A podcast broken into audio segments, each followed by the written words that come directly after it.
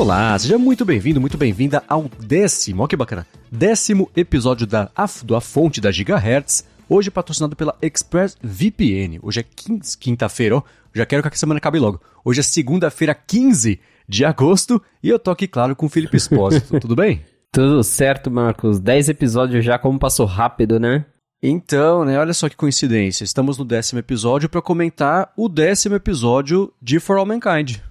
Pois é, vamos falar mais uma vez de For All Mankind e que final, hein? Então, né? Pois é. Eu tava passando rapidinho aqui o episódio antes da gente começar a gravar e eu tinha colocado na pauta tema a tema do que a gente podia discutir sobre isso. E curioso que uma das coisas que eu tinha esquecido completamente, que foi bacana, foi a abertura do, do, do coreano lá, como é que ele chegou lá em Marte, né? E aquela montagem toda que fizeram dele, mostrando o tempo que ele passou sozinho, sem nem comida e nada. Né? A, a, galera lá na Coreia achando provavelmente que ele estava morto, ele sem esperança de poder voltar lá pra Coreia e depois os americanos e russos resgatando ele. E, e foi curioso como foi um, um, começo legal, né? Geralmente quando tem montagens assim, é, especialmente para abrir um episódio, o pessoal bota um, um tempinho ali para ficar legal. E o curioso foi que durante toda a montagem sendo super dramática e tudo mais, o que me chamou a atenção foi que a música ela era bem humorada. Isso chamou sua atenção também, esse, essa diferença Sim. da imagem com, com, com o som? tentaram fazer, apesar de estar tá rolando um drama, tentaram fazer algo bem cômico. Uhum. Foi, foi bem curioso mesmo. Sim, é, né? Especialmente na hora que ele tá considerando, né? Se machucar e tudo mais, tá com a arma ali, né? Tá super triste, não sei o que lá. E a música parecia que alguém não recebeu memorando. Não, é dramático, vamos lá, tem que ser diferente, né? E aí não dava pra levar muito a sério o que ia acontecer com ele, porque é curioso como a música dá o tom mesmo, né? Exatamente, é, a música deu um, um ar totalmente diferente pra cena. Uhum, é. e, e, passando. E, e, é curioso ver ao, ao longo de todo o episódio como, por mais que eles estejam contando uma história paralela, né? Dif não, ela é diferente do, do que é, tá acontecendo no mundo real, também tem umas coisas meio paralelas, tipo o negócio da, da presidente Wilson, que eu comentei esses dias, né? Ela, ela, é republicana, mas ela é tipo o sonho dos democratas do que seria um republicano, porque ela né, é, né, não tem aquela, aquela coisa de, de não sei, de, de, conservar valores, aquela coisa tudo que a gente sabe. Não quero que seja um podcast político, mas ainda assim a gente sabe que é o perfil ali da maioria do, dos republicanos americanos, né? Ela, então ela é mais pra frente, aquela coisa toda. E é engraçado ver ela falando, eles comentando sobre impeachment pra cima dela e tudo mais. E como os comentar, apesar de ser uma história que é diferente da atualidade, ela é. Eles fazem parecer muito que seria uma coisa que, que nem a gente passou tudo com, com o Trump, né? Não quero. A gente tá comentando aqui. É, a gente nem deu aviso de que teria talvez spoilers aqui, então eu tô tentando não ser tão, tão explícito sobre o que aconteceu no episódio, mas ainda assim, se você quiser, vamos fazer assim. Se você quiser pular esse capítulo porque você não viu o último episódio de For All Mankind, ou então que você não viu só a série, é só pular, não tem problema, que a gente pode conversar um pouco mais livremente sobre o que aconteceu, né? Mas depois dela ter falado que ele era gay e tudo mais, é, tem aquele papo de querem fazer impeachment nela e, e ela, não, você está sujando o Partido Republicano, né? Nada, ninguém nunca fez nada assim, sei lá. E, e o papo que ela tem lá com o vice-presidente é, ele poderia ser muito atual, levando em conta o que aconteceu lá com o Trump, né? Exatamente. Uma coisa interessante desse episódio, e de toda a série, é justamente isso, que apesar dela se passar numa linha do tempo alternativa e, e, ter uma história alternativa, tem muita coisa ali inspirada mesmo no, no, nos eventos que a gente teve, que a gente tá passando, então é muito legal ver esse paralelo que eles fazem. Uhum. É, e o, os, o, o, pessoal de teoria da conspiração lá, que depois tem até o lance da bomba todo, eu até escrevi aqui na pauta porque é muito isso, né? É a mesma coisa de teorias da conspiração que você escuta esse pessoal do QAnon lá dos Estados Unidos, vê também que acredita, né? Umas, umas maluquices lá, que é tudo um grande. Uma, um grande complô de um pedaço secreto do governo feito para silenciar as verdades que ninguém quer que, que venha à tona e tudo mais. Eles. A diferença que aqueles, nas séries, conseguiram se organizar e, e e fizeram um ataque, um atentado de fato lá no, no finalzinho do episódio lá em cima da NASA. Né? Exato. E te falar uma coisa, esse essa cena, ela foi inspirada em um ataque real dos Estados Unidos. Eu não sabia, depois lendo na internet. Teve um ataque em Oklahoma, é, num prédio do governo, em 1995, que é o ano em que rolou a temporada. Uhum. E foi do mesmo jeito. Foi com carros-bomba colocados na frente do prédio. E até se você procurar pelo ataque de Oklahoma no Google e ver as fotos do prédio, é, é muito idêntico ao que eles retrataram na série. Então volta naquilo que eu falei de eles trabalharem com vários paralelos do que aconteceu na vida real, só que do jeito da série. Uhum. Eles, é muito louco isso, né? Eles fazendo sempre esses paralelos. E um paralelo também que é, é curioso é ver como o, o, o, Dev lá, que é o, o bilionário, que é o dono lá da, da, da como seria a SpaceX na vida real aqui, ele é uma mistura do Elon Musk com um pouquinho do Steve Jobs e tem o paralelo de que hum, aqui na nossa na vida real, né?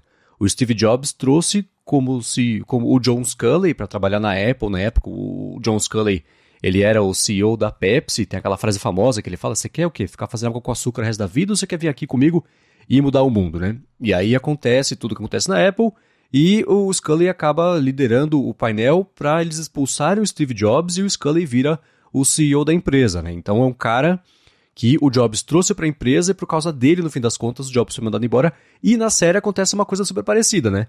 O Dev escala, ele contrata lá a, a Karen para ser, nesse caso, a, a, diretora de operações da empresa. E o painel e tudo mais manda ele embora. E é justamente aquele que, que substitui o Dev ali no cargo de CEO, como foi no caso da Apple com o Steve Jobs, né? Bem curioso. É exatamente isso. Apesar de ser ali uma grande retratação do Elon Musk em boa parte do tempo, principalmente porque se trata de espaço, tem muito essa pegada mesmo da, da Apple ali nos anos 80, em que Jobs chamou de um Scully e depois foi demitido da própria empresa que ele fundou. Uhum. E, então, sim, dá, dá pra gente comparar muito bem com, com a Apple. É, não sei se é, é, fizeram isso de forma intencional, né? É Apple e tal, mas realmente é bem, principalmente nesse finalzinho em que uh, a, a, Karen, é, o, o, o, Dev tá lá fazendo aquele discurso todo bonito, falando que ele vai levar todos os funcionários. E aí a, a Karen chega com aquele balde de grafite e fala, tá, mas e aí, você vai pagar eles como? E vocês vão ver de sonhos, né? E aí ele percebe que, pelo menos ali naquele momento, acabou para ele. Então, eu lembrei muito mesmo da, da história de, de quando o Jobs deixou a Apple, porque era algo que ele acreditava, mas que a empresa não acreditava mais. Uhum. E ele perdeu naquele momento, né? Voltou depois, mas naquele momento ali ele foi demitido. E então, realmente, mais um paralelo que a série fez aí com a vida real. Uhum. E pode ter outro paralelo dele voltar agora que a empresa tá sem CEO, né? Porque com a, certeza. A Karen, né, ela morreu lá no, no, bombardeio, no bombardeio não, né? na, na explosão lá da bomba. Agora, quem eu achava que não precisava ter morrido, que não fez sentido muito para mim, foi a Molly, né? Porque ela voltou lá para liderar a missão e tudo mais, e ajudar lá é, a fazer o, aquele pouso. Pouso, uma queda, basicamente, né? Do. do como é que ele chama lá? O, o astronauta? O grandão? Ed. O, o Ed. O Ed, isso, o Ed. Foi pra, pra o Ed pousar lá quase sem combustível, depois daquela manobra maluca lá que eles fizeram. E mesmo na, na, cena, né? Eu achei super legal o fato de que, como tava tudo escuro ela ser a única que ia conseguir liderar as pessoas para fora, porque ela sabia quantos passos levava para fazer cada etapa e tudo mais, que ela já não enxerga, né? Então eu achei isso bacana, poético, bem, bem bacana. É, e assim como ela, a SEGA liderou o pessoal para fazer o pouso lá na, em, em Marte, essa última manobra, ela liderou o pessoal para fora também ali do, do escritório. E ela volta lá para dentro e aí depois falam pra gente que ela morreu, né? Não fez muito sentido esse pedaço para mim. Acho que precisavam ter mais uma vítima ali, pra, até pra nomear depois o, o, o lugar reconstruído lá com o nome dela, mas ou eu que perdi alguma coisa que indicou pra gente, enquanto a gente estava assistindo, que ela morreria. Não sei aquela cena no final, em câmera lenta da, da, da Faísca, ela voltando lá para ajudar a salvar mais gente. Eu acho que foi só essa cena mesmo, que, que foi bem bonito, por sinal, uhum. ela voltando, ajudando. Mas em um momento eles deixam claro que ela morreu, que ia morrer, além né, de quando a gente vê no jornal a notícia né, de que eles acho que chamam ela de, de, de Fallen Hero, alguma coisa assim, né, é, então dá ali a entender que ela, que ela faleceu, mas realmente, acho que quiseram fazer mais um drama, ou talvez já pra né, tirar ela de vez do elenco, porque ela já não, não apareceu muito nessa temporada, uhum. então deram um, um, jeito de dela morrer, sair e ao mesmo tempo morrer de um jeito bonito, uhum. né, então... Agora, provavelmente, ela não deve mais aparecer na série. Uhum. E o episódio teve o momento.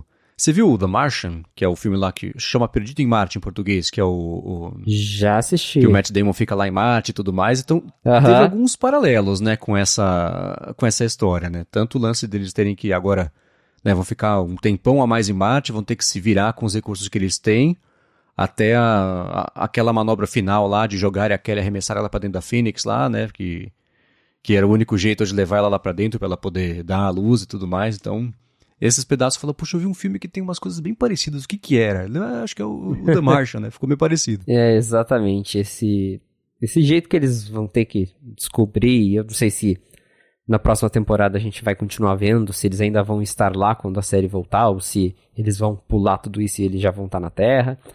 Mas realmente eles vão ter que dar um jeito de sobreviver, né? de, de continuar lá e se virando com o que eles têm.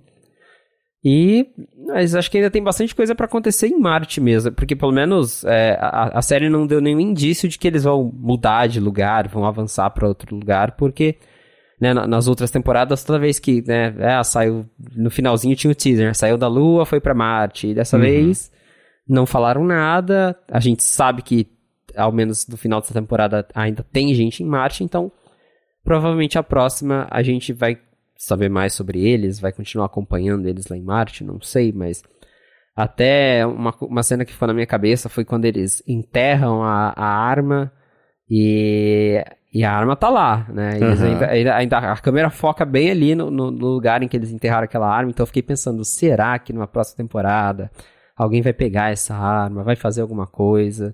Então, né, tem muitas perguntas aí e acho que a gente né, só vai descobrir agora na próxima temporada. É, se você lembrar da última temporada, na cena final da última temporada, que era que é o humano pisando em Marte, né, foi exatamente a cena do norte-coreano pisando em Marte que apareceu nesse último episódio, né? Então, Exato. a gente já sabia que o, a temporada seria sobre Marte, mas esse pedaço exato ele só foi acontecer no finalzinho e ele foi eles contaram só agora no fim que era o que a gente esperava, né? Que era o, a primeira pessoa em Marte foi o norte-coreano, aquele que ele perde, já foi o da primeira pessoa em Marte, mas não dito que a gente esperava, porque mostraram agora que ele já estava lá, né?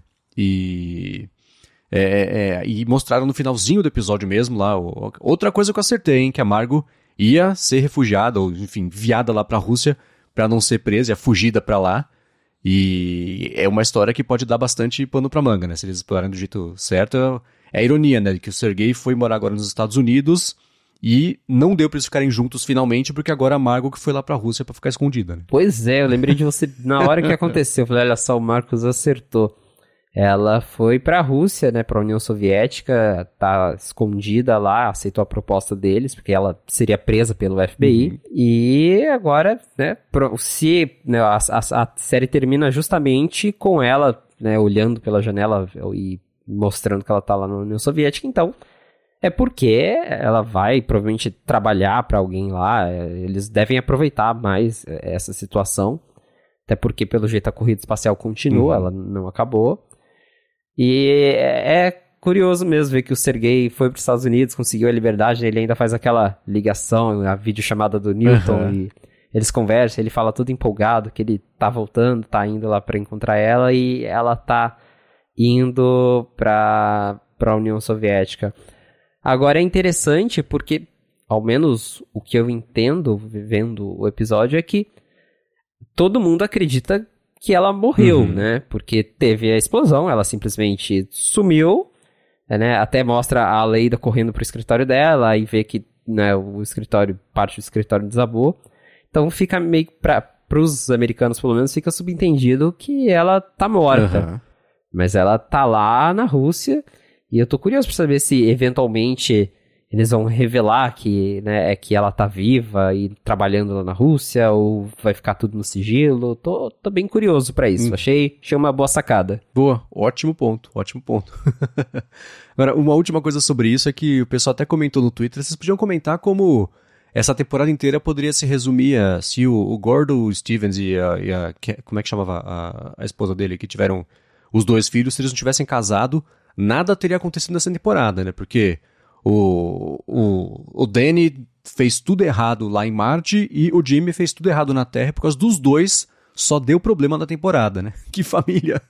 só deu problema. Acho que a esposa é a Tracy, né? Tracy Isso, Stevens. Tracy, é. é. Realmente, a, quem estragou ali toda a história, que, claro, que sem eles não, nem teria temporada, foram os filhos do, do, dos Stevens, porque caramba, em que galera pra dar problema. Um causando problema lá em cima, o outro causando problema aqui na Terra, e, e os dois estão vivos, né? Então Aham. os dois com certeza voltam pra próxima temporada, até pra gente ver o desenrolar, é, ver as consequências que eles vão ter. Porque claramente o, o, o, o Jimmy, por mais que né, no final ali ele, ele meio que se arrepende e tal, ele vê que, que, que os caras lá vão explodir o prédio. É, mas ele tava junto com o grupo ali, né? E Uhum. eu acho que alguma hora isso vai acabar voltando pra ele. Ao mesmo tempo em que agora o Danny já confessou que foi ele que causou todo o problema lá em Marte. E o Ed até deixa claro que vai rolar um acerto de conta depois. Então Sim. tá aí mais uma coisa que a gente deve ver na próxima temporada. É, né? Ele já tá lá meio no exílio, né? Tá meio preso ali agora. Que, ah, vamos trazer comida pra você de tempo em tempo. Agora você vai ficar aqui, é melhor pra todo mundo, né? Então, ele já tá é, é, com isso. Ele tem mais uma confissão pra fazer, né? De que o fato de que ele é, dormiu lá com a, com a Karen também. Que é essa hora que ele falou, fui eu. Eu falei, que, qual das confissões ele vai fazer, né? Será que é que ele estragou tudo ali ou o que ele fez na Terra, né? Então, mas que, que, que genética, hein? Essa família aí. É, família, Todo mundo numa terapia bem, viu? galerinha complicada. Agora, pra quem for ficar com saudade de, de For All Mankind, eu trouxe aqui, eu vou trazer umas recomendações aqui de conteúdos bem bacanas que existem em várias redes, é, redes não, em plataformas de streaming. O primeiro é uma série que é muito boa, chama From the Earth to the Moon, que ela é uma série documental, ela é produzida pelo Tom Hanks, e tem um elenco tem, é, que é, tem o Bryan Cranston, por exemplo, dos astronautas, inclusive, eu acho que ele faz o Buzz Aldrin, e, e são sete ou oito episódios que contam toda a, toda as missões Apollo todas, e o começo, na verdade o comecinho, né, desde das Mercury, depois as Apollo e, a, e, e depois do pouso na Lua e tudo mais, então From the Earth to the Moon é muito bacana. Tem um filme Apollo 13 também, que esse tem. E aqui tem até a frase ah, Houston, we have a problem, né, que é We've had a problem, na verdade. O, a, frase, a frase famosa, a errada mais conta isso também. E tem um outro filme que virou série também depois, que chama The Right Stuff, que também é sobre é, a corrida espacial e como os astronautas que tinham que ter The Right Stuff seriam os escolhidos para irem para a Lua. E tem uma série, a série recente eu não vi, mas que é tudo tem, tem no Disney Plus, mas tá aí, eu vou deixar na descrição aqui para vocês darem minhas piadas. Quem quiser ver mais sobre filmes de, de corrida espacial e tudo mais, tem bastante coisa para ver. Esses três, pelo menos, são um prato cheio, com destaque, pelo menos para mim, do From the Earth to the Moon, que tem um elenco muito bacana e, e a série é bem montadinha, então vale ver. Pô, bacana, porque For All Mankind agora só no que vem, provavelmente. Então Uhum. a galera vai ter que esperar um tempinho aí pra, pra gente falar mais de For All Mankind, mas tá aí uma lista boa de conteúdo sobre espaço. Aham. Agora, uma outra coisa que a gente comentou na semana passada, que eu falei, fica de lição de casa. Eu não fiz a lição de casa, mas parece que você fez. Você viu Luck, né? Eu assisti Luck. Vamos lá, tem alguns comentários pra fazer. É é uma animação muito boa em termos técnicos de produção, então você realmente vê ali que. Acho que não tem exatamente a característica da Pixar, mas ainda assim tem uma característica muito. É tudo muito bonito e tal. É, e. Só que a história, pra mim, é, é uma historinha legal, mas que não, não tem tanto aquele, aquele apelo emocional dos filmes da Uhum. Pixar, porque eu, pelo menos, eu, eu lembro que eu fui ver o último Toy Story que teve no cinema, porque eu gosto dessas animações, e eu já tava lá, o filme começando, eu já tava lá assim, com o olho lacrimejando, e lógico que tem a nostalgia e tudo, né, mas é, isso eu não senti assistindo essa animação. É bonitinha, tem uma história bacaninha, você se diverte, mas não, não acho que tem um apelo tão grande.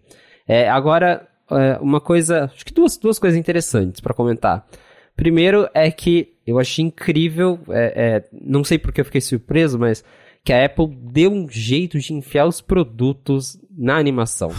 No- É. Nos primeiros dois minutos de filme já tem uma pessoa usando um iPhone, e é claramente um iPhone, você vê que é- eles fizeram bem bonitinho o modelo. Não é aquele celular esquisitão que geralmente fazem só um retângulo ali, não. Fizeram um iPhone bonitinho, a interface do sistema, tudo, então você vê que é um iPhone. Aí dá 10 minutos de filme, a moça tá usando um MacBook Air e mostra ele bem de lado, assim, com, com o design fininho, as portas. Eu falei, caramba, né? Até aqui a Apple deu jeito de fazer propaganda dos produtos, colocar um product placement dentro da animação. Tinha, tinha que ser a Apple. E outra coisa que a- a história, eu até vi alguns comentários antes sobre isso, e agora eu concordo. Dá pra ver que eles estão tentando é, trazer um pouco de coisas da dos filmes da Disney, da Pixar, para esses filmes da Skydance, que, como a gente já comentou no episódio anterior, é um estúdio que hoje é liderado ali pelo John Lester, que saiu da Pixar. É, do, no decorrer da história, aí, aí, vão alguns spoilers, mas, por exemplo, é, o, o plot inicial ali tem a ver com um, meio que um orfanato e com gente que não é adotada. E para quem já assistiu Família do Futuro sabe que tem uma a história meio que começa bem desse jeito. Tem alguns momentos do filme que dá um problema lá no, no, no universo da sorte que eles estão. Aí chega vários camburões com coelhinhos para meio que desinfetar o lugar. Eu falei, caramba, isso aqui é Monstros S.A. É, na certa. é, é, ao mesmo tempo em que tem uma meio que uma pegada de Wally também, porque dá um problema lá, meio que eles o, destroem o mundo do, da sorte. E aí eles têm que levar um negócio numa plataforma lá para fazer o negócio voltar, ligar e funcionar. E ah, então eu, eu, fui pegando essas referências de, de que eles tentaram né, fazer essa, usar essa receitinha de filmes da Pixar para fazer o filme funcionar. Então o resumo é, é, é, um filme legalzinho, divertido, mas acho que eles ainda não, não chegaram lá em fazer um filme que é super emocionante e tudo mais. Uhum. É, eu como não consegui ver, eu tinha visto seu tweet mostrando lá o, o iPhone filmando lá a personagem principal, né, e é, o, o que me incomoda sobre isso é pensar que por muito tempo, especialmente no começo, né, eram ah, séries da Apple. Parecia que era a Apple que estava fazendo a série, que a série tinha sido criada dentro da Apple, não para promover produtos, mas assim só para ela ter um serviço de streaming. E, e conforme o tempo foi passando, é, conforme o tempo foi passando, na verdade, a gente foi percebendo que era igual outras plataformas de streaming, eles só jogam dinheiro em cima da produtora, a produtora faz. Né? Eles estão só encomendando conteúdos, mas não para promover os produtos dela. Mas aí você pega uma animação dessa e faz isso, né? E, e existe sempre um jeito bacana um jeito artificial de você enfiar um produto num filme, numa série, em qualquer coisa, né? Então, quando a gente percebe isso, tudo bem que a gente percebe isso porque a gente gosta de tecnologia, a gente até fica procurando, né? Quando alguém tá usando o telefone na, na série, eu tento ver o que, que é, né? Aí, se, por exemplo, se é uma, um, um, um filme, uma série que mostra, sei lá, dos anos 2010, 11, 12, aí se prestaram atenção e colocaram se é um iPhone, o iPhone da época, né? Que é uma coisa que às vezes acertam, às vezes erram, né? O filme tá virado pra cima de, de ponta cabeça, né? Que eu vi ontem, eu tava vendo o Only Murders in the Building, que é uma série muito bacana, inclusive. E uma hora lá tá o Steve Martin, ele tá com o iPhone de ponta cabeça e tá usando lá, como se estivesse virado para cima. Então, a gente repara. Então, se você coloca essas coisas assim no conteúdo dito artificial, aí. Aí, aí parece que tá forçando a barra, né? Mas eu tô curioso para ver essa série. E é aquilo, né, que você comentou. Não tem como a gente brigar com uma Pixar com a nostalgia de um Toy Story, por exemplo, que né, a gente cresceu vendo isso, né? Eu era pequeno quando o primeiro Toy Story saiu, né? Então, é, é, é difícil, né? Mas pre... eu li a premissa da série, mesmo do, do, da série não, do filme, para poder falar sobre isso um pouquinho aqui, ela me pareceu premissa de filmes da DreamWorks, e não da Pixar mesmo, que as ideias, se você resumir os filmes da Pixar em uma frase, já dá pra ver que é sempre uma ideia muito, muito, muito boa, muito poderosa, né? E os outros estúdios de animação, apesar de fazerem bons trabalhos, não chegam lá, né? Não tem essa esse polimento da ideia de usar como base para aí sim expandir e virar um filme, né? Então, Lucky me pareceu que seria mesmo uma boa tentativa e talvez um filme para distrair ali por duas horas comendo uma pipoca e, e só, né? É exatamente isso, concordo. Parece um filme da DreamWorks. Agora, já que a gente está falando aqui de, de streaming e tudo mais, sobre as coisas da Apple, pintou nessa semana a notícia de que a Apple está conversando para comprar os direitos de streaming do Big Ten Athletics, que parece que é uma, é uma conferência de atletismo de faculdade nos Estados Unidos, que é muito forte esse negócio de basquete de faculdade, beisebol, futebol americano de faculdade, né? Não só por ser de lá que saem as estrelas, de, entre aspas, de verdade, que vão virar depois profissionais, mas tem essa cultura mesmo de acompanhar e, e, ficar bem ligado. O basquete lá universitário é uma coisa gigantesca nos Estados Unidos, né? A Apple tem de pouquinho em pouquinho feito essas parcerias de conteúdo de esporte e estão cravando agora esse mercado de, do, do, do Big Ten, que é, vai ser, parece que os direitos vão ser divididos entre a Apple, a CBS e a, a NBC, que já também tem, uma, e isso seria o fim de uma parceria que é a Big Ten de mais de 40 anos com a ESPN, o que, apesar de ser uma coisa, né, universitária, que pra gente aqui, né, que, tudo bem que é muito, quem é muito fã de esporte vai acompanhar, vai conhecer, mas pra gente parece ser uma coisa pequena, mas uma parceria que encerra um, um, um contrato aí, um, um, acordo de 40 anos com a ESPN não é uma coisa pequena, né? Com certeza não. E vai ficando cada vez mais claro que a Apple está muito interessada em esportes. A gente já viu, por exemplo, que no começo do ano eles anunciaram aquela parceria com a MLB, que é a, a liga de beisebol. Então agora toda sexta-feira a gente tem jogos de beisebol ao vivo no Apple TV Plus. E tem aí os rumores, ainda não foi confirmado, mas que a Apple tem interesse em comprar os direitos de streaming da NFL. Então, a gente vai ter aí mais uma, um grande player, né, um grande canal dentro do, do aplicativo Apple TV. Embora os rumores digam que é, esse da NFL, até pelo preço dele, ele talvez não vai ser incluso na assinatura padrão, talvez eles vão cobrar um pacote à parte, mas vai estar tá ali dentro do aplicativo da Apple para as pessoas assistirem. E agora essa notícia do Big Ten, que como você disse, né, pra gente é meio estranho, mas para eles, pros estadunidenses lá, pra galera, eles acompanham muito esse tipo de jogo, eles gostam, né, de, de, de jogos universitários, e vai ser com certeza uma boa adição pro Apple TV Plus e, mais uma vez, reforça que a Apple está bem interessada e quer continuar investindo nessa questão de ter esportes no dentro do Apple TV Plus ou do aplicativo Apple TV, porque esportes né, chamam a atenção, é, é, algo muito visado, muito disputado e dependendo do esporte hoje você precisa ter uma TV por assinatura, um plano caro e a Apple está tentando tornar isso é, disponível para mais pessoas usando o dinheiro que eles têm, porque a Apple tem muito dinheiro para queimar Acho que justamente para deixar o Apple TV Plus mais atrativo, dar mais um diferencial para a plataforma. É, é, curioso ver como. Na verdade, acho que hoje só Netflix não investe em algum tipo de parceria com o esporte ao vivo, né? Netflix tem conteúdos lá, tem o é, série de Fórmula 1, eles têm feito bastante coisa, aliás, de, de Fórmula 1, mas. Eu não sei você, mas quando eu ligo as plataformas de streaming que eu tenho aqui em casa, sempre tem um destaque para ver, veja Palmeiras e Goiás, aí cada uma tem um campeonato que tá rolando, um pedaço do campeonato. A Amazon tem futebol, né? Acho que HBO também tem futebol. O Star Plus, que é onde eu tô vendo o Only Murders in the Building, sempre tem destaque de futebol também.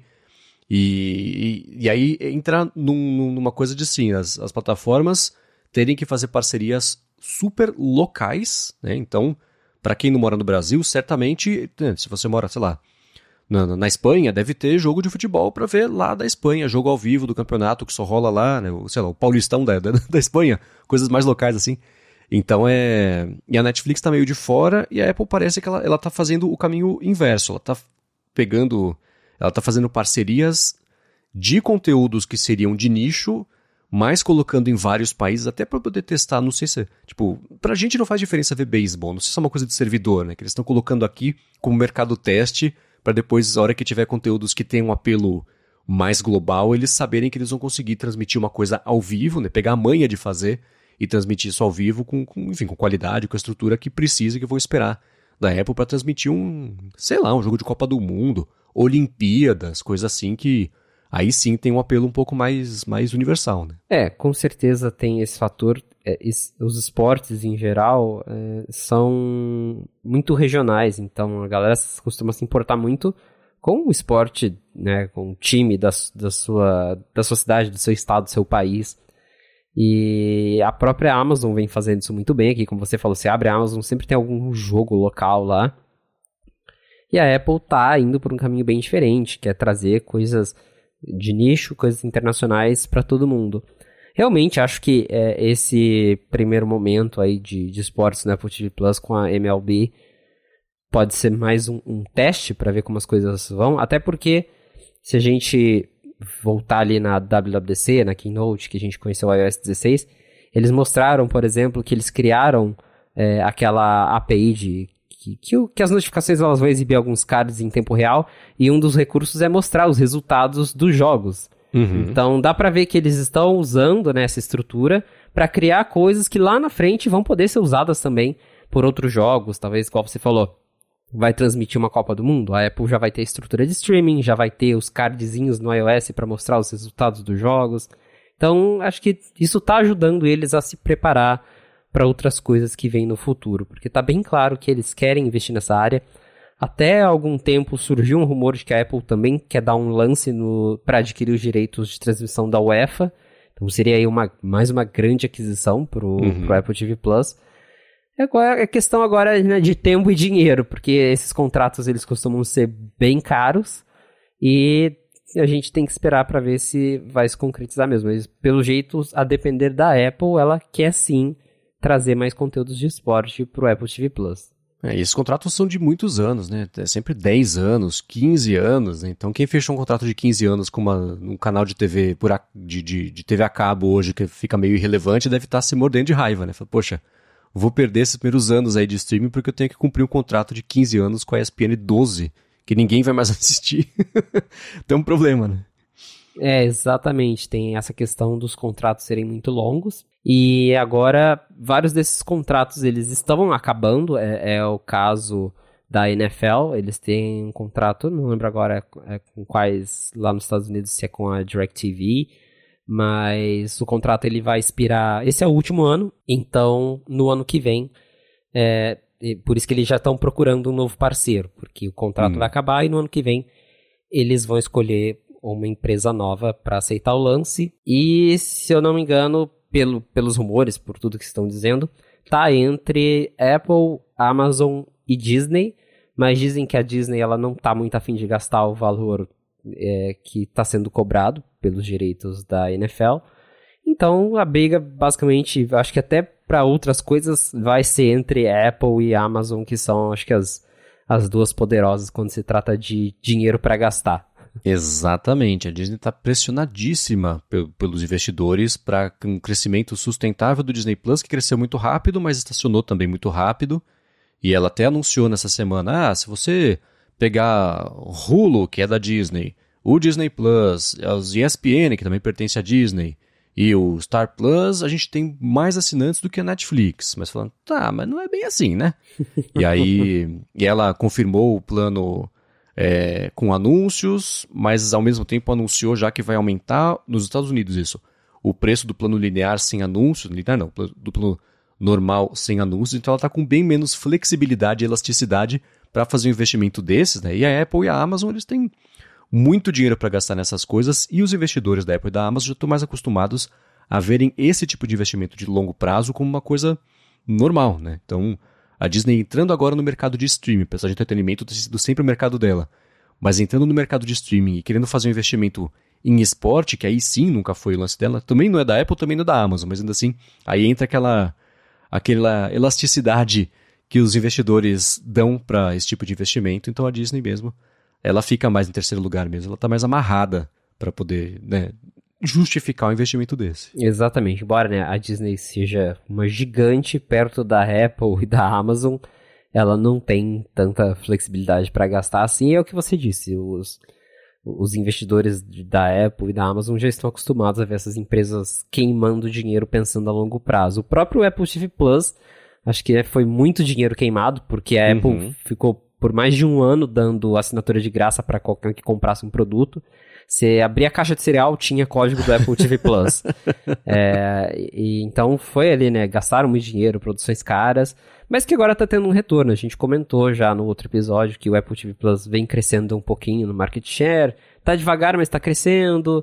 É, vem chamando atenção, vem ganhando prêmios, tá conquistando a mídia. Então, é, o retorno agora acho que vai começar a valer. E, então, para ele já é normal é, gastar bastante assim para ter a, o retorno alguns anos depois. E com, acho que com isso do esporte é a mesma coisa. Eles né, vão gastar uma grana para adquirir os direitos desses esportes, mas num contrato de 10 anos, como a gente falou, lá na frente isso provavelmente vai ter um resultado muito positivo para qualquer uma das empresas que adquirir os direitos dessas transmissões. É, aí você pega, você falou do investimento, a Apple quando produziu aquela série C, que é com Jason Momoa, tem a Alfred Woodward também, é, na época pelo menos, era a série com os episódios mais caros da história. Cada episódio custava mais do que um Game of Thrones para fazer. E não é uma série que, assim, né, ficou fam... as pessoas que assistem gostam e tudo mais, mas ela não não passou da bolha da Apple, né? Como Ted Lasso passou, por exemplo. O próprio For Mankind, acho que não, né? Mas mas especialmente Ted Lasso estourou, né? Severance também, né? Severance, né? é. Então, é curioso ver como eles investiram muito e aí depois a, a Amazon, que não estreou ainda, mas vai estrear Os Anéis do Poder, que vai tomar o título de cada episódio foi o mais caro da história para fazer. E, e a HBO tá vindo atrás agora com essa série nova também do, do Dragão lá, o spin-off de Game of Thrones. Mas tá, é, o exemplo disso, né? De um investimento gigantesco que não sei se se pagou, né? Se, por exemplo, não vai fazer história como uma das melhores séries da história da, da televisão, mas se trouxe um pouquinho de assinante e vai fidelizar essa galera, é, já tem como é por justificar esse investimento e, e é uma coisa, por exemplo, que contraste com a Disney e gastar, né? Ou, fizeram um acordo mais caro do mundo para passar basquete universitário. O investidor fala, cara, peraí, né? Vamos conversar. então tá aí o exemplo da elasticidade que um tem e outro não positivo de investimento. Exatamente. Aproveitando aí que a gente ainda tá no, no assunto TV Plus, eu achei muito curioso que você mencionou o Ted Lasso agora, como que isso passou da bolha da Apple. Nesse final de semana eu tava assistindo uma série adolescente da, da Netflix, tava ali né, vendo alguma coisa. E no decorrer do episódio, um dos personagens fala, tipo, brincando, tipo, ah, sei que que eu tava assistindo Ted Lasso. Eu falei, caramba, olha. né? Olha só, mencionaram Ted Lasso numa série da Netflix. Aí eu falei, realmente, acho que é, é, é, é isso que a Apple queria, né? Ela, ela conseguiu é, expandir, furar a bolha ali. As coisas, algumas coisas do Apple TV Plus já estão tendo um alcance fora é, dessa, dessa bolha de quem assina Apple TV Plus porque acompanha a Apple e gosta. Já tá realmente já uma coisa mais natural, uma coisa que tá chegando nas pessoas normais e, de novo, é o investimento, no caso de Ted Lasso, pelo menos, é o investimento se pagando. É, né? Entra pra cultura pop mesmo, né? Que nem fazer Exato. uma referência guardadas as devidas proporções, óbvio. Uma, uma, referência a Star Wars. E daí que é da Disney, né? Todo mundo viu, todo mundo conhece, a piada você faz com. com... Você usa Star Wars como, como uma referência que, muito, entre muitas aspas, todo mundo já viu, né? E de Severance, você viu que o Stephen Colbert fez um videozinho de uns 10 minutos, como se ele tivesse participado de, de Severance, como é, tiraram as cenas dele e juntou o elenco inteiro, é no cenário mesmo de Severance. Não é uma montagem tosca, juntaram todo mundo lá para fazer. E é um vídeo de uns 10 minutinhos ali dele fazendo aquelas piadas que, que americano gosta, né? Mas ainda assim, ficou divertido. Caramba, esse eu não tinha visto, preciso ver. Eu vou deixar aqui na descrição o link, é bem legal. Tem 8 minutos, eu vi aqui agora. E é isso, juntou o elenco quase inteiro, na verdade, e, e nos cenários lá e faz as piadinhas dele no, no, ali. Falei, olha só, hein? Não sei se é uma coisa que a Apple que encomendou, se ele que gostou e, e, quis fazer, mas, mas tá lá. Pô, bacana, depois eu vou dar uma olhada aqui. Muito bem, agora a gente comentou na semana passada sobre o Stage Manager, né, daquilo, que você falou sobre os motivos, ou o motivo, na verdade, pelo qual o, parece que o iPad OS 16 vai atrasar. E o Rambo estava escutando aqui o episódio, ele até comentou mais a fundo isso no, no último área de transferência, mas ele lembrou que não tem nem API para o Stage Manager, para os desenvolvedores pegarem isso e fazerem é, uso disso. Então é mais um indício aí de, de como isso está meio, meio embrionário lá na Apple. Né? Pois é, então é pior do que a gente pensava, né? No, que a gente falava, tipo, ah, o desenvolvedor ele não tem um iPad compatível para testar. É, ele pode ter um iPad, não tem nem API para ele fazer o aplicativo funcionar direito. Então dá pra ver que o Stage Manager é uma bagunça no momento, é um recurso que tá incompleto, que, enfim, tá confuso, igual a gente comentou também já. É, algumas pessoas têm reclamado de problemas, que não funciona direito com aplicativos de terceiros.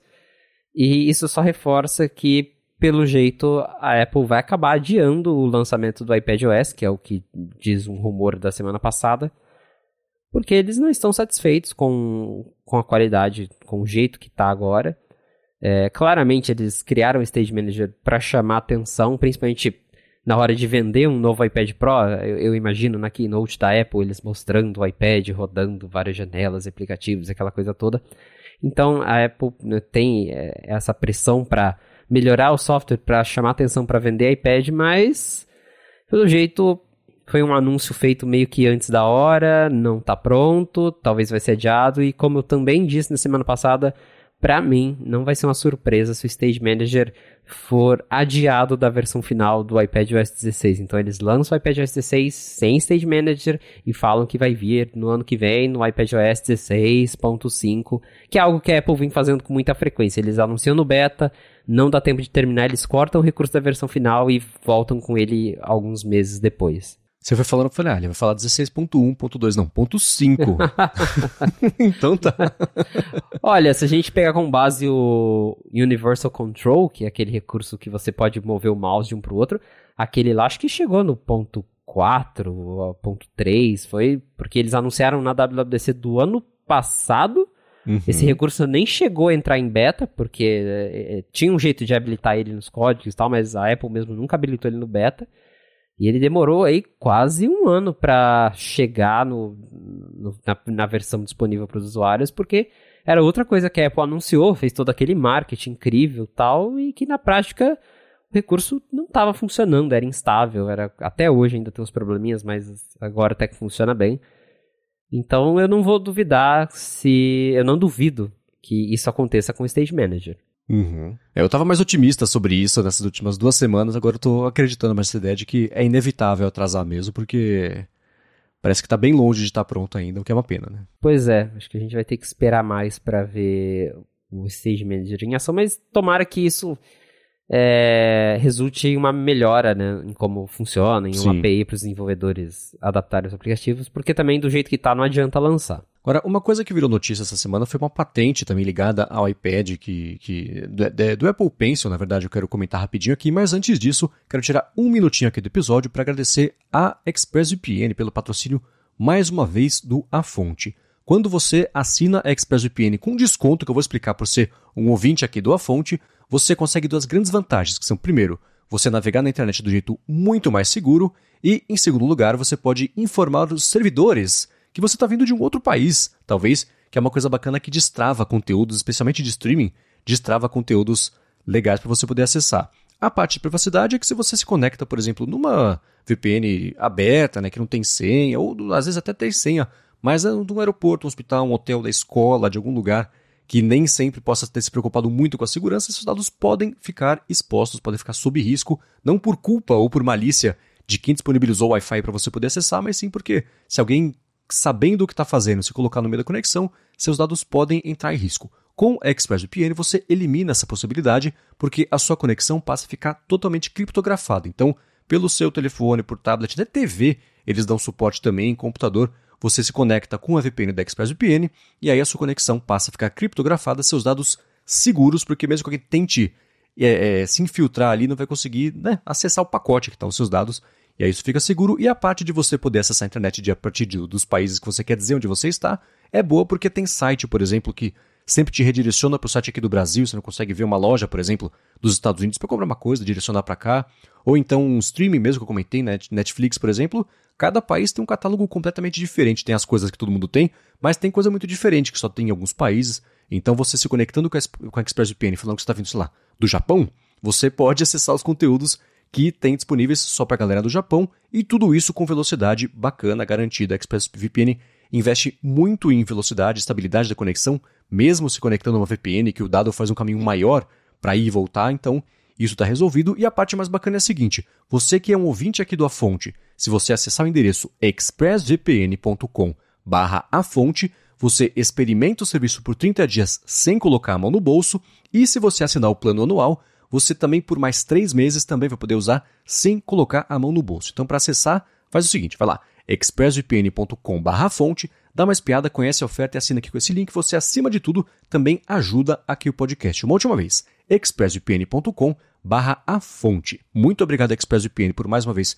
patrocinar o podcast e, claro, pelo apoio também a toda Gigahertz. Valeu, ExpressVPN. Agora, você deu uma espiada na, na patente que depois pintou outro documento que expandiu ainda mais o que a Apple pretende fazer. Pretende aquela coisa que a gente já comentou, né? Patente, treino é treino, jogo é jogo, patente de medicação do que a Apple pode querer fazer no futuro, às vezes se proteger só de, de coisas competitivas, mas pintou uma patente que mostra coisas novas que a Apple poderia explorar de sensores ali para o Apple Pencil para torná-lo mais útil. É uma coisa que te interessa? Você usa o Apple Pencil no seu dia a dia? Qual é? Olha, eu não uso muito. Eu tenho Apple Pencil, é, mas eu não sei desenhar, então já tira um dos usos aí. então eu uso de vez em quando para rabiscar, fazer uma anotação, mas é muito de vez em quando mesmo. Então para mim meio que não faz muita diferença, mas seria legal de fato ter uma um, um Apple Pencil que seja mais inteligente, que tenha recursos. Uma câmera eu acho meio meio estranho, né? Mas mas gestos é uma ideia boa, porque às vezes você tá com o Apple Pencil na mão e aí você quer desfazer alguma coisa. Porque hoje ele tem aquele, aquele toque duplo, que você dá dois toques, e ele meio que deixa você configurar, por exemplo, para trocar entre escrever e apagar, né? Você pode trocar as ferramentas. Mas poderia ter mais de um gesto para você desfazer, refazer. Então, ter isso direto no Apple Pencil seria bem legal. Mas fica é, esse adendo, até que você já comentou, que as patentes da Apple não significam que eles estão fazendo isso. Algumas vezes eles patenteiam coisas só para se proteger, para ter ali o, o, direito de fazer aquilo guardado para um dia eles resolverem. Mas não quer dizer que é um produto que já está em desenvolvimento nem nada. Pelo menos por enquanto, tirando essa patente, não existe nenhum indício de que eles estão trabalhando em uma nova Apple Pencil diferentona. Uhum. É, Apple Pencil, a crítica que eu vejo a quem usa muito tablet e usa muita caneta, por exemplo, a Bia, no área de trabalho, fala muito sobre como no dia a dia dela o Apple Pencil não seria muito útil, porque é, o que ela precisa de stylus é que, que seja mesmo pra, com foco em escrever e, e tudo mais, né? Que ela, a, a ergonomia dela não é muito bacana para isso, ela é muito mais voltada para desenho e tudo mais. E quem é artista fala também que mesmo essa parte de desenho, o Apple Pencil, por mais que tenha essa parte de pressão dele é muito bacana, né? De, de, de medir exatamente a pressão que está dando ali, e isso se refletir num, num, num, rabisco mais grosso, mais fininho ali. É, tem umas coisas ainda que as stylus que são é, feitas para isso, aquelas da Wacom e tudo mais, ainda tem, elas têm funções complementares bacanas, e a Apple registrou essa patente com alguns outros gestos, gestos adicionais, na verdade, para você poder é, é, tirar mais uso dela. Então, com você dar um triple tap ali, fazer alguma coisa, um swipe, e até um gesto de você é, é girar, ou tentar, rolling gesture, né? você rolar ali ela e isso chamar alguma coisa. Abrir possibilidades de interação com o Apple Pencil é uma ideia bacana porque ele, ele tá perto da touch bar em relação a você foi, foi, apresentado, bacana, né? Legal, todo mundo viu, algumas pessoas gostaram, outras não, algumas têm mais utilidade para isso não. Mas e aí, na evolução do Apple Pencil de, desde que ele apareceu até hoje é que ele não carrega mais por Lightning e hoje em dia só carrega por indução, né? Mas de funcionalidade mesmo, coisas novas bacanas que o Apple Pencil traga, é, não sei, né? Sempre foi uma coisa meio, meio estacionária, né? Apareceu e, e é basicamente isso. Teve, né, uma melhoria, mas aí foi mais de hardware do iPad, do tempo de resposta, de não só de tocar e arrastar, mas assim, o que você vê na tela versus o gesto que você fez mesmo, caiu para pouquíssimos milissegundos. E aquela tecnologia que essa sim é bem bacana, do rabisco preditivo, né? O Apple Pencil, a cada pontinho, na verdade, uma reta é feita de vários pontos. Então, a cada ponto que você faz, ele prevê com base nos pontos que você já fez para onde você vai apontar e ele calcula e entrega isso para você. Então, para quem tá, quem, quem desenha muito no iPad deve ter visto, né, que você está fazendo um gesto e aí ele acha que você vai para lá com a caneta, você veio para cá. Aí ele corrige e faz o desenho certinho, é uma coisa muito rápida, mas assim, quem usa muito Apple Pencil deve ter visto isso aí. Então, essas tecnologias são bacanas, mas novas formas de interagir com Apple Pencil ou você usar Apple Pencil para disparar outras coisas, ainda eu, outras coisas, não só né, você apertar para tirar uma foto, não é isso, mas Apesar de que uma das patentes fala, você brincou de câmera, né? Fala justamente sobre é, é, uma patente que, que é um, um, input, um dispositivo de que, que, que, pega instruções no input device que combina várias coisas, então tem é, caixa de som, rotatório, sei lá, inclusive uma câmera, né? Que o Apple Pencil vá sair com isso, mas ainda assim essa, usar ele como uma varinha mágica para você controlar outros dispositivos, outras funcionalidades de dispositivos que pode talvez nem ser um iPad, aí você expande um pouco mais a utilidade dele e até o apelo, o interesse para a galera comprar e aí sim talvez se interessar por usar um, um o, o, iPad com o Apple Pencil para começar a fazer alguma coisa, incorporar isso mesmo no dia a dia, né? Com certeza. E eu tiro pela S Pen, que é a canetinha da Samsung que tem no Galaxy S22 Ultra e no, no, no Z Fold também é compatível com, com a S Pen. E ela tem alguns recursos assim que você, ela não chega a ter gestos, mas ela tem um botão que você pode configurar. Ah, um clique faz isso, dois cliques faz tal ação. E você consegue apontar ela de longe para a tela do celular e, por exemplo, é, se arrasta para cima, ele troca de câmera. Se arrasta para o lado, ele muda entre a câmera frontal e traseira. Então, realmente, talvez ter esse tipo de interação no, no Apple Pencil seria uma coisa bacana em que, que talvez a gente possa esperar para uma futura geração do acessório. Uhum. Eu vou deixar na descrição também o link para quem quiser dar mais piada nessa patente específica, que é, a Apple descreve, a parte técnica é assim, né? É, input com base em toque para caneta digital. Então você expandir a utilidade da caneta não só para os rabiscos do dia a dia, mas para ela ficar mais potente com o que dá para fazer com o dispositivo, que é sempre uma boa ideia, né? Expandir esse tipo de coisa. É, com certeza. Aumentar a funcionalidade do, do produto é sempre legal, ainda mais para Apple penso que não é nada barato. Uhum. Agora, voltando a falar do beta, dessa vez falando do iOS 16, pintou uma polêmica nessa última semana que eu, se eu tivesse um bolão de polêmicas para esse ano, essa eu, teria perdido. Eu não teria contado que a porcentagem da bateria voltaria a ser assunto agora em agosto de 2022, mas a Apple, nesse beta mais recente, no quinto beta para desenvolvedores, que eu acho que é o quarto público, no terceiro público, talvez? Isso. É, ela, é, agora quando você liga o modo amarelo da bateria, né, você é, aparece ali automaticamente a, a, porcentagem, ou você pode deixar também, acho que a porcentagem. Pode deixar sempre ativado. Também é, isso aí. O que não dá para fazer é ligar o modo de economia de energia e desligar a porcentagem, o que me fez desligar completamente o modo de economia de energia. Mas a gente fala sobre isso já já, eu quero saber de você. Primeiro, é, o que você quiser comentar sobre essa polêmica e depois a sua percepção pessoal a respeito disso. Cinco anos depois da Apple ter tirado a porcentagem da bateria e toda aquela história de que não cabia, né? Porque tem o Note e tudo mais. Agora a Apple descobriu, né? Cinco anos depois que era só colocar o número ali no lugar da, da bateria, né? Olha que coisa. Levou cinco anos para os uhum. engenheiros e os designers entenderem isso. É, eu particularmente não gostei da implementação atual, mas vale lembrar que a gente está no beta, então pode mudar. Porque o que acontece? Do jeito que está hoje, se você ativar para mostrar sempre a porcentagem, você perde o ícone dinâmico, que a bateria vai diminuindo conforme você vai consumindo. Então vamos supor que uhum. a bateria está em 50% o ícone da bateria vai continuar cheio e o texto vai aparecer lá, 50. Só que, para mim, pelo menos, quando eu bato o olho naquilo ali, ao invés de eu, acho que por costume, por ter 5 anos sem a porcentagem, eu não reparo no número 50, eu reparo no ícone da bateria cheia.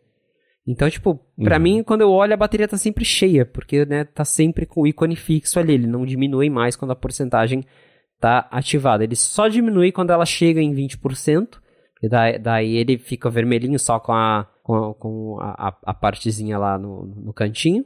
Mas é isso, então para mim, o jeito que eles fizeram é meio confuso. Claro que pode mudar, né? a gente ainda tem mais algumas versões beta do iOS pela frente. Deve sair uma essa semana, inclusive. Mas foi uma implementação que eu fiquei tipo, sério que levou 5 anos para isso? e no meu iPhone eu já desliguei, não, não, não gostei. Uhum. É, eu, o problema que eu vejo galera com o jeito que eles fizeram isso é exatamente esse, né? De que você bate o olho, agora você tem que bater o olho e interpretar, ao invés de você bater o olho e saber como é que tá. Acho que muito disso é costume, como você disse, mas também o jeito que isso foi implementado, acho que ficou meio confuso. Eu, desde sempre, eu tirei. Quando tinha essa possibilidade, eu tirava a possibilidade de ver a porcentagem da bateria, porque, para mim e para muita gente, mas é, é para mim especialmente, é é um pouquinho a mais de você ficar um pouco mais ansioso ao longo do dia, né? Porque você vê a bateria, quando ela tá com um terço cheia, você fala, putz, ainda tem um terço, beleza. Mas 30% parece que tá acabando, né? Então fica sempre aquela pressão psicológica autoimposta para você carregar sempre o telefone. Então, coisas tipo porcentagem de bateria, indicador de notificações. Ah, você tem seis mensagens não lidas. Para que você quer saber? Você vai abrir a mensagem mais cedo ou mais tarde. Tira esse negócio, então eu não tenho nenhum tipo de badge que indique quantas coisas não lidas, recebidas, pendentes, nada, né? Porque também, de pouquinho em pouquinho, eu vou tirando essas fontes de, de, de ansiedade do dia a dia, então a porcentagem da bateria entra nisso. Poderia ser a coisa mais bonita do mundo, ainda assim eu não usaria. Mas, para piorar, não é a coisa mais bonita do mundo, né? Então tem esses problemas mesmo de, de experiência. Eu acho sim que isso vai ser modificado até o lançamento oficial, porque o fato de ter aparecido no Beta 5, né?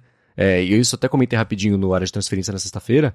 É, é, esse negócio da bateria não apareceu nem nos prints de quando a Apple anunciou o iOS 16. Tudo bem que ela não precisava ter falado disso no evento, mas no print ia ter, né? Pra indicar que é uma novidade.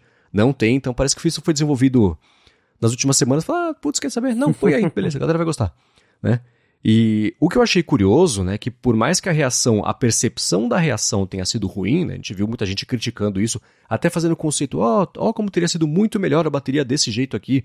Eu vou deixar na descrição também o link para um, um, um, designer, imagino, que tenha feito uma solução que para ele funcionaria, e a minha crítica é, bacana, isso tá de um tamanho gigantesco na tela com fundo neutro. Claro que vai dar para enxergar, né? No canto de cima, na direita, ali embaixo de uma tela, um wallpaper todo colorido, é bem diferente a situação, a situação de uso.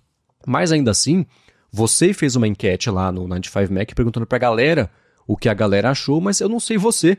Eu fiquei bem surpreso com as respostas da galera. É, a maioria, na enquete pelo menos, parece ter gostado. Então, a gente teve ali quase 4 mil votos dizendo que gostaram da solução da Apple.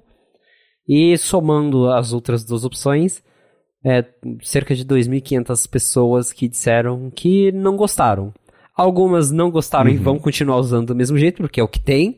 E outras, como eu, não gostaram e já desligaram o recurso. Eu não sei se tem relação, mas como a Apple vai lançar o iPhone 14 Pro mês que vem e pelo que a gente sabe ele não vai ter um notch, então ele vai ter mais espaço lá em cima, talvez a, a porcentagem da bateria vai voltar do jeito que era antigamente, porque tem espaço. E aí alguém uhum. dentro da Apple falou, poxa, mas aí a gente vai colocar a porcentagem no 14 Pro e o resto vai ficar sem. Aí inventaram isso aí por causa dos novos iPhones, para falar que também tem um jeito lá. Porque realmente, é o que você disse nas keynote, na keynote da WWDC, não tinha é, isso lá, nem nas screenshots, nas imagens promocionais. Porque a própria Apple, durante o evento, ela mostrou recursos que ela mesma falou: olha, isso aqui a gente está mostrando, mas vai chegar numa futura atualização, vai chegar uhum. depois. É, então, é, é, normal isso. Mas por não ter nem nas imagens, sugere que foi algo que eles bolaram ali de última hora, é, depois já que tinha sido feito o anúncio do, do iOS 16. É, vamos ver se nos próximos betas eles ajustam essa implementação, se eles vão fazer alguma melhoria. Mas tá aí, a porcentagem tá de volta para quem tanto queria e para quem se contenta com esse design um pouquinho confuso, é, é, é uma opção agora, exceto, como você disse, no modo de pouca energia. Daí não tem como escolher, ela sempre vai aparecer assim que você ativa o modo de pouca energia. É, eu tinha uma automação que eu usava muito no meu iPhone antigo, eu troquei recentemente, então a bateria dele tá bacana, tá nova, né? Mas o outro iPhone que tava com a bateria piorzinha, eu tinha feito uma automação do Shortcuts para quando ela baixasse de 50%, ela já ligasse o modo de economia de energia, não esperar até o 20%. Né? Então com isso, dava uma sobrevida de algumas horas aí para a bateria. É, então essa eu desliguei para primeiro que eu não, não, vou usar, mas assim no fim de semana é, eu tinha deixado, sei lá, não tinha carregado na noite, não estava usando. Que eu uso o iPhone 100% do tempo aqui numa basezinha vertical de carregamento por indução. E com isso chega a notificação, se eu precisar interagir com ele, eu interajo. E ele continua carregando sem eu ter que levantá-lo. Que eu sei que é um trabalho imbecil, né? É só levantar. Mas ainda assim, eu poupo isso também no dia a dia. Então, ele fica aqui do, do meu lado. Então ele está sempre carregado. Né? Então, nesses dias agora, no fim de semana, é, ele acabou baixando de 50%, ligou ali o modo, eu vi que não, não dava para desligar a porcentagem. Eu falei, ah, então quer saber? Deixa para lá. Desliguei a automação e, e do jeito que, que essa porcentagem está hoje, não me, me atrai. Mas é aquilo, né? Mesmo que ela fosse perfeita, eu desligaria mesmo assim, porque é o tipo de, de precisão numérica que eu não preciso no dia a dia, porque isso dá mais ansiedade do que resolve problemas. É, eu já me acostumei a não ter a porcentagem. É, talvez se eles melhorarem a interface eu reconsidere ativar. Mas não, não faz muita diferença para mim, até porque hoje, pelo menos, eu tenho um 13 Pro Max e para mim a bateria dura o dia inteiro. É, qualquer, independente do que eu faça, eu usando muito, ou usando pouco, a bateria aguenta o dia inteiro. Então não tem mais aquela preocupação de, ah, preciso sair com o carregador, preciso achar um carregador, preciso colocar o celular para carregar. Porque eu sei que, que, o celular dá conta, o que é diferente de alguns anos atrás, que a gente tinha é, realmente um problema de bateria no iPhone e aí a bateria começava a diminuir e já começava a bater aquela preocupação. Será que eu vou ter bateria quando para chegar em casa, para voltar para casa? Então, hoje não é mais um problema para mim. Mas quem sabe se eles mudarem aí a interface, eu reconsidere. Mas do jeito que tá hoje, não para mim. Mas para quem gostou muito, aliás, isso não tá no iPad, né? Tá só no iOS. Só no iOS, não tem no iPad. É. Mas para quem gostou muito, eu vi no Night 5 Mac que alguém fez o indicador de porcentagem igualzinho para colocar no Mac, né? Pois é, olha só, para você ver, teve gente que gostou tanto que já quer levar para os outros aparelhos. hum. Então vou deixar na descrição também o link para quem quiser dar uma espiadinha no, no nesse, nesse app e, e talvez instalá-lo. Agora, uma outra coisa que virou polêmica nessa semana foi envolvendo o Telegram e é uma daquelas que eu chamo de não lêmicas, que eu olho e falo, é óbvio que não ia ser assim, que não ia dar, né? O que aconteceu foi que o Telegram apresentou uns emojis animados. Ele tava. Reclamou que a Apple estava demorando para liberar uma atualização e no fim das contas era isso, né? Que é, tem os emojis animados lá que agora tem no, no Telegram, mas eles estavam usando os emojis que são a arte da Apple e a Apple falou: não, esse é nosso, você não pode mexer, não pode brincar. Brinca com o seu, faz o seu. E aí virou a polêmica porque foi lá uma oportunidade, claro, que o Pavel Durov, lá, que é o CEO do, do Telegram, teve, que ele já faz um tempo que ele está usando várias oportunidades assim para reclamar da Apple, App Store fechada e regras e tudo mais.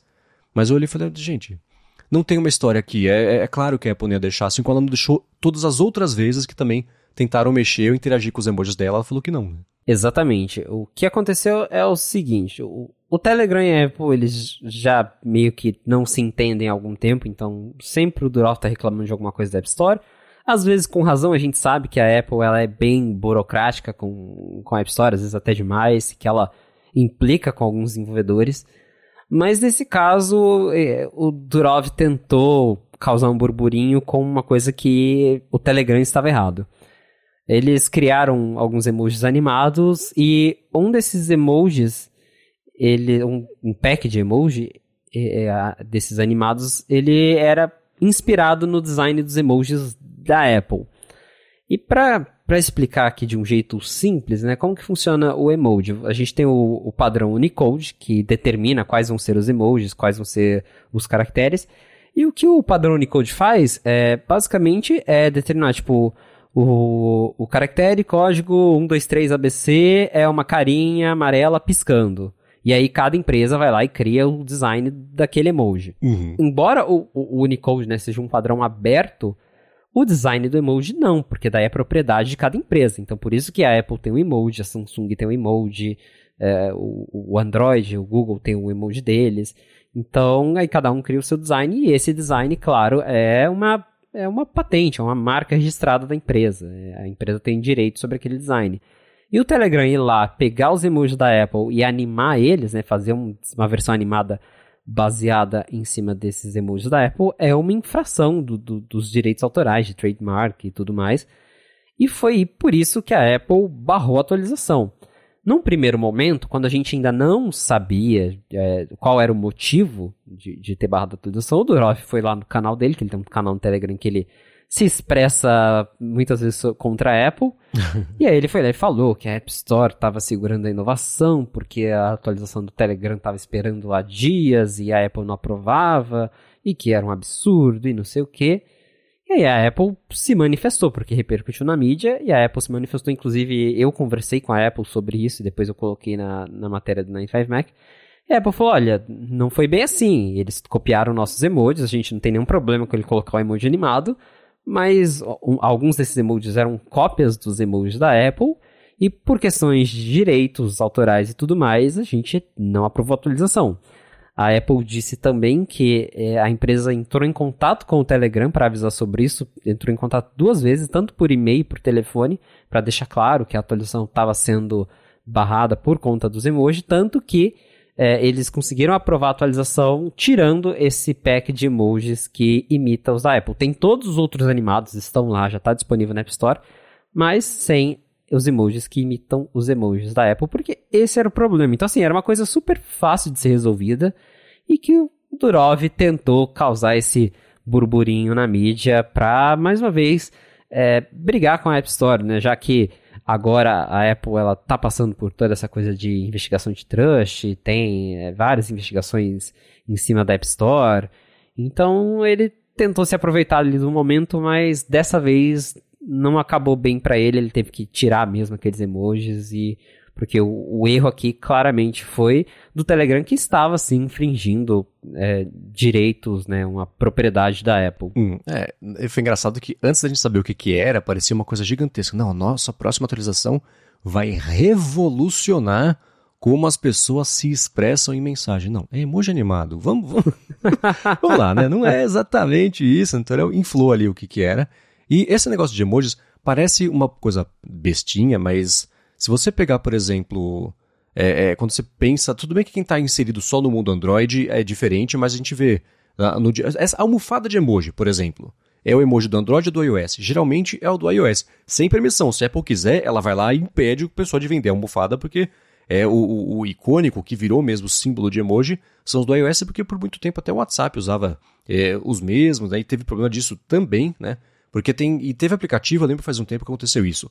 O aplicativo usava, por exemplo, uma imagem do emoji de joinha, sei lá, o, o do iOS.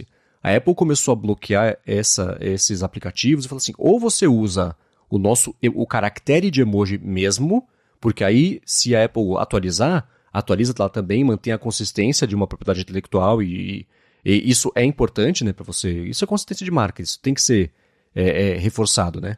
Ou então você faz o seu emoji de joinha e coloca aí.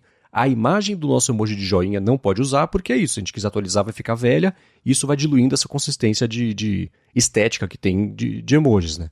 Mas é, é e é, é, isso é tão né, registrado e não, não pode copiar quanto um ícone do aplicativo de e-mail do iOS, por exemplo, o Safari. Não pode, é dela, né? Então a gente acha, ah, emoji, é bestinha, mas, mas não é. Tem, tem toda uma estratégia. De, você pega, por exemplo, os da Microsoft que ela lançou agora, que são lindos, né? Que é um 3D vetorizado. É, é, é vetor, mas é 3D, tem um efeito super bonito, assim. Então, de volume e de luz e tudo mais, ela passou anos fazendo, porque é uma coisa que define a sua, como é que você percebe o sistema com essa parte pictográfica, né? Isso é muito, muito apela muito pra gente, né? Então, e aí você vê, por exemplo, existe, eu acho ótimo, tem um site que é a Emojipedia, que tem lá, é um site que é um guia de emojis, eles, né, por incrível que pareça, criam muitos conteúdos em cima da existência de emojis. E você olha que você vai lá e pega qualquer emoji, pega o de sorriso, ou o personagem né, um smiley né, chorando de rir, sei lá. Tem uns, e aí eles colocam em cada plataforma como é que é o pictograma. Tem uns que você fala que coisa mais pavorosa, né? Que você vê que não tem a menor atenção, menor cuidado, emoji só para fazer ali e, e colocar e, e, e, disponibilizar. E cada plataforma tem o seu. O Facebook tem o próprio, o Twitter tem o próprio, né? Tinha lá o LG, não sei o que lá, tinha os emojis deles também. Aí o pessoal ou vai desistindo e começa a adotar só de sistema, ou então usa partido de sistema para fazer o, os próprios, mas na hora que isso esbarra em propriedade intelectual, aí não pode. A gente sabe que a Apple vai muito atrás disso, porque os emojis do iOS, eles são basicamente o guia de emojis de todo o mercado, né? Então, ela não ia deixar isso passar batido mesmo. Com certeza. É, é acho que é o design mais icônico de emojis é o da Apple. E eles fazem né, de tudo para proteger a propriedade deles. Nesse caso, a Apple realmente estava certa, o Telegram errou. Já foi resolvido, a atualização já está na App Store. Mas fica aí, né? É, é como você disse, é a não lêmica, que é algo que poderia ter sido resolvido muito fácil, mas que tentaram causar aí todo esse, esse alvoroço. E outra coisa que você comentou também dos emojis da Microsoft, realmente eles ficaram muito bonitos. E mostra aí né, a, a atenção que, que a empresa vem dando, vem dando para os emojis. Justamente porque é uma. Hoje em dia, acho que é uma parte muito importante do sistema, porque todo mundo se comunica por emoji, todo mundo manda um emoji, coloca emoji em tweet, é, os emojis estão em todo lugar.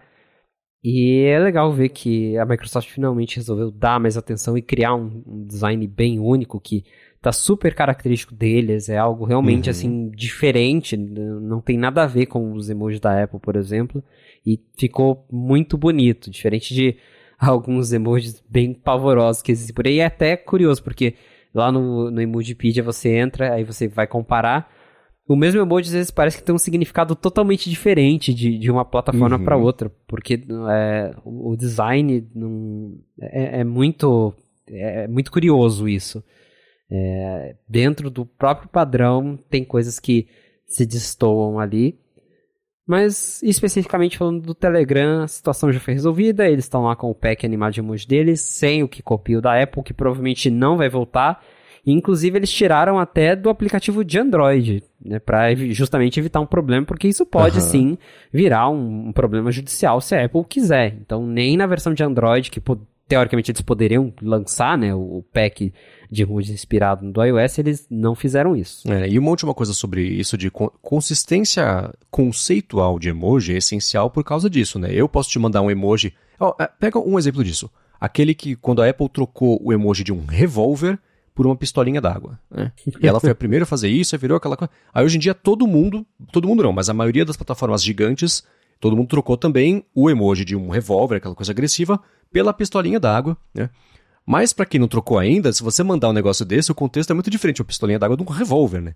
Então, e o, o guia de, de, que a Unicode fala, ele é super descritivo. Personagem sorrindo, envolto em três corações. Né? Cada, um, cada artista interpreta isso como quiser para transformar isso no emoji de verdade, né? Deixar essa parte gráfica. Então, é, deixar isso aberto à interpretação é bacana por um lado, porque você deixa qualquer plataforma criar o, a sua própria é, arte em cima disso, mas tem que ter uma consistência conceitual, senão gera um ruído entre o que eu te mandei e o que você recebeu, né? Então esse, acho que esse exemplo da, da pistola, que hoje em dia é chamada de pistola d'água, mas antes era só pistola, revólver, sei lá como é que era, é, acho que é, é, o principal que mostra isso aí, né?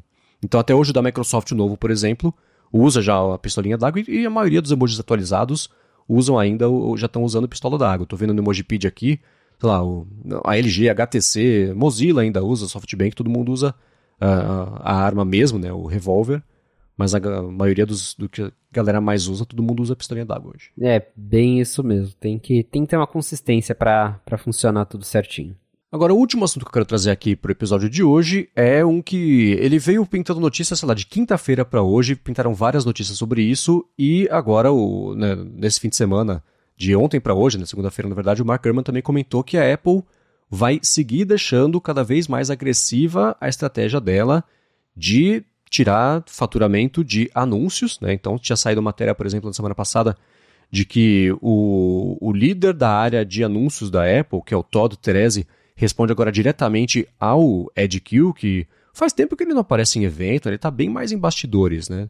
Agora. Tá sumidão. E, então, né? E, e, mas enfim, é uma coisa que a gente comentou rapidinho na semana passada, porque a Apple confirmou que a App Store vai ter mais anúncios na interface, né? não só lá na parte de resultados de busca, onde tem isso nos países que isso está disponível, mas que é, ela quer aumentar aí para 4 bilhões por ano, o, não, de 4 bilhões por ano para pelo menos 10 bilhões por ano faturamento, então ela não tá mais brincando com essa história, né? Ela tá levando a sério essa história de colocar propaganda e, de novo, é uma...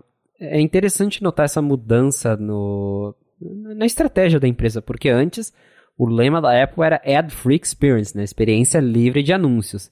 E uhum. agora com eles colocando anúncio na App Store e potencialmente, segundo o rumor, em outras partes do sistema, eles já vão ter que mudar o discurso para, por exemplo, propagandas com privacidade, para convencer a pessoa de que a propaganda tá ali, mas que ela não tá coletando dado do usuário nem nada, porque por muito tempo a Apple se posicionou contra ter propagandas, né? Eles sempre falavam que o iOS não tinha propaganda e não sei o quê. E agora a gente vê que até a própria Apple faz muita propaganda das coisas deles, é deles, mas é propaganda dentro do sistema. Você compra um iPhone novo, você abre o app ajustes, tem 500 menus para te convencer a assinar Apple TV Plus, Apple One, Apple Arcade, Apple não sei o que. Você abre a App Store, vem banner do Apple Arcade. Você abre o Wallet nos Estados Unidos, vem banner do Apple Card. Então, assim, o iOS hoje ele tá cheio de anúncios. São anúncios da Apple, uhum. mas ele já tem. E pelo jeito a Apple tá estudando abrir pelo menos em algumas partes do sistema onde ela acredita que faz sentido, por exemplo, Mark Gurman diz dentro do Apple Books e do Apple Podcast, porque são é, é, meio que plataformas é, que você tem conteúdos ali que conteúdos de terceiros, para que esses terceiros possam é, destacar esses conteúdos através de, de propaganda, pagando para a Apple. É, faz sentido, considerando que já existe um programa similar na App Store, mas volta no que eu disse de que é, a Apple ela mudou a estratégia, ela viu que dá para ganhar dinheiro com propaganda e ela vai para cima disso. Uhum. É, é, é, aquela coisa, surpreendente se você pensar na Apple de alguns anos atrás e como era essa atitude dela.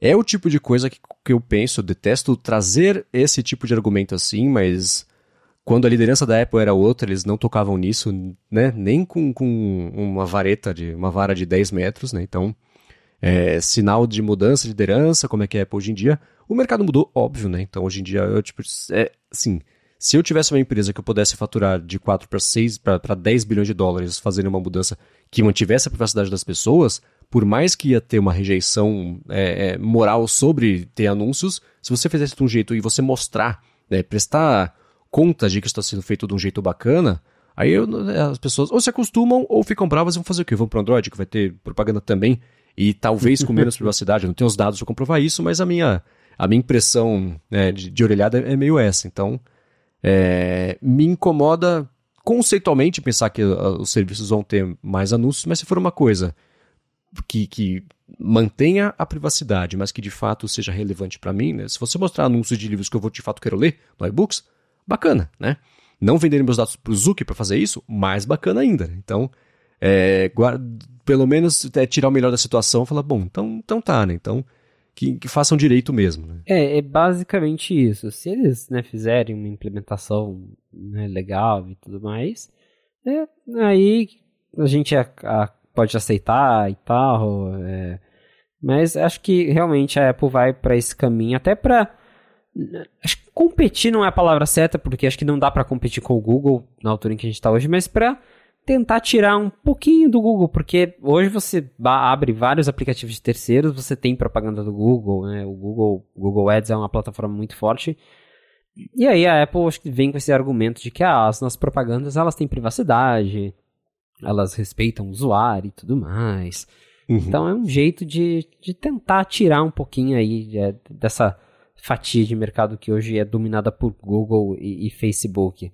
É, e é, na verdade, se a gente voltar né, no passado, a Apple até chegou uma vez a tentar trabalhar com anúncios. Foi em 2010 que eles anunciaram o iAd no iOS uhum. 14, que era basicamente uma, uma versão deles do, do Google Ads, em que o desenvolvedor podia criar ali um, um anúncio para colocar dentro dos aplicativos.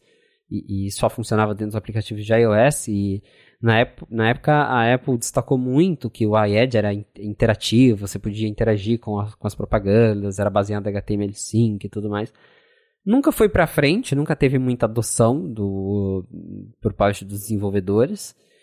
É, e talvez agora com a Apple fazendo isso de um outro jeito, com uma outra pegada, e com essa ideia justamente de focar primeiro nos aplicativos de conteúdo, né, iBook, uhum. Apple Podcast, aí faça mais sentido, porque com certeza tem uma galera interessada em patrocinar os podcasts para aparecer na home, para aparecer na busca do Apple Podcast, mesma coisa com livro, talvez até com Apple Music no futuro, um artista patrocinar um álbum novo para aparecer em destaque. Então, é, é, uhum. são coisas que, que fazem sentido que não, não ferem tanto ali a questão de privacidade do usuário quanto outras plataformas de propaganda que a gente tem. Mas a, a notícia basicamente é essa: a Apple está investindo em propaganda, a gente vai ver mais propaganda no, no iOS e em outras plataformas da Apple.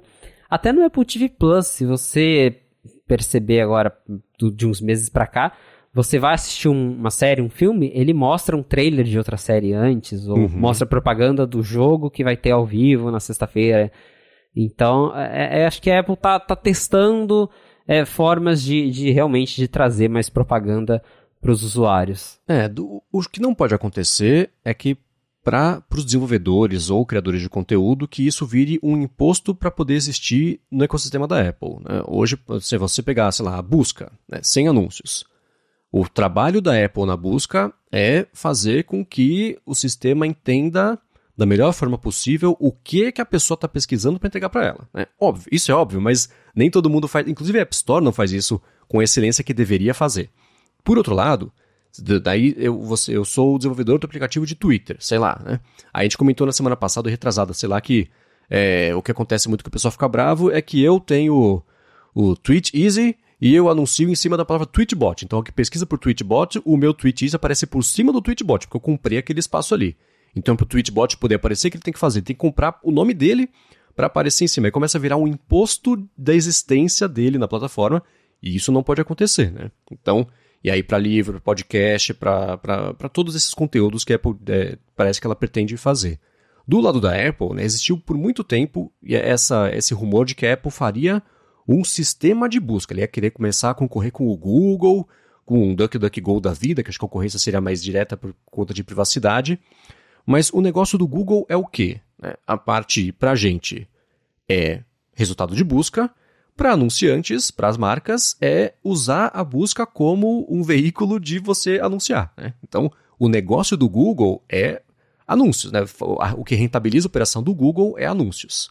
A Apple fazendo isso, ela deixa de ter que fazer um mecanismo de busca para poder colocar anúncios e usa nas buscas que as pessoas já fazem como esse, esse, esse vetor, esse veículo de anúncios. E a Apple já vai muito bem. O, o faturamento que a Apple tem com buscas é gigantesco, que o Google paga uma fortuna todos os anos para ser o mecanismo de busca padrão do iOS. Então ela não tem que fazer um Google, porque ela já ganha dinheiro com o Google fazendo isso, né?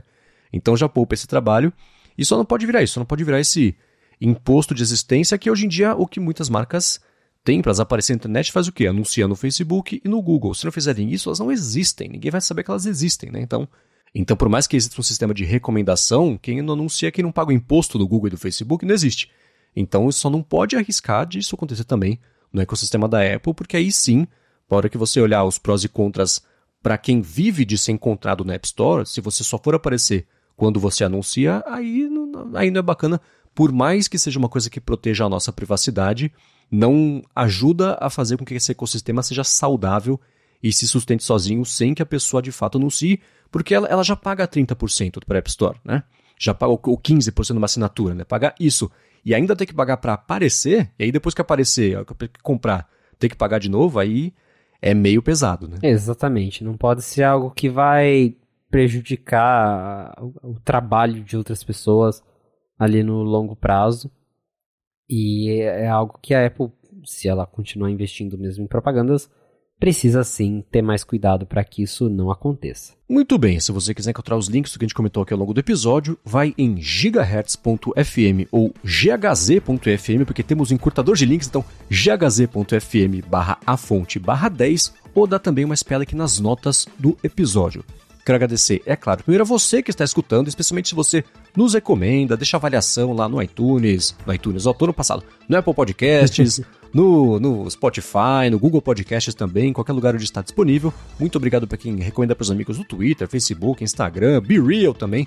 Muito obrigado a vocês. E claro, Felipe, obrigado por mais uma vez aqui deixar a gente brilhar informado sobre o que está rolando na Apple e também, claro, o ExpressVPN pelo patrocínio mais uma vez do A Fonte. Valeu, Marcos. Obrigado, audiência, por estar com a gente no nosso décimo episódio. A gente volta na semana que vem e se você quiser me encontrar nas redes sociais, eu sou o arroba Felipe Espósito. Eu sou MVC Mendes no Twitter, apresento aqui na Gigahertz também o área de trabalho toda terça-feira com a Bia Kunze, Garota Sem Fio, e toda sexta-feira o área de transferência com Bruno Casemiro, Guilherme Rambo e Gustavo Faria.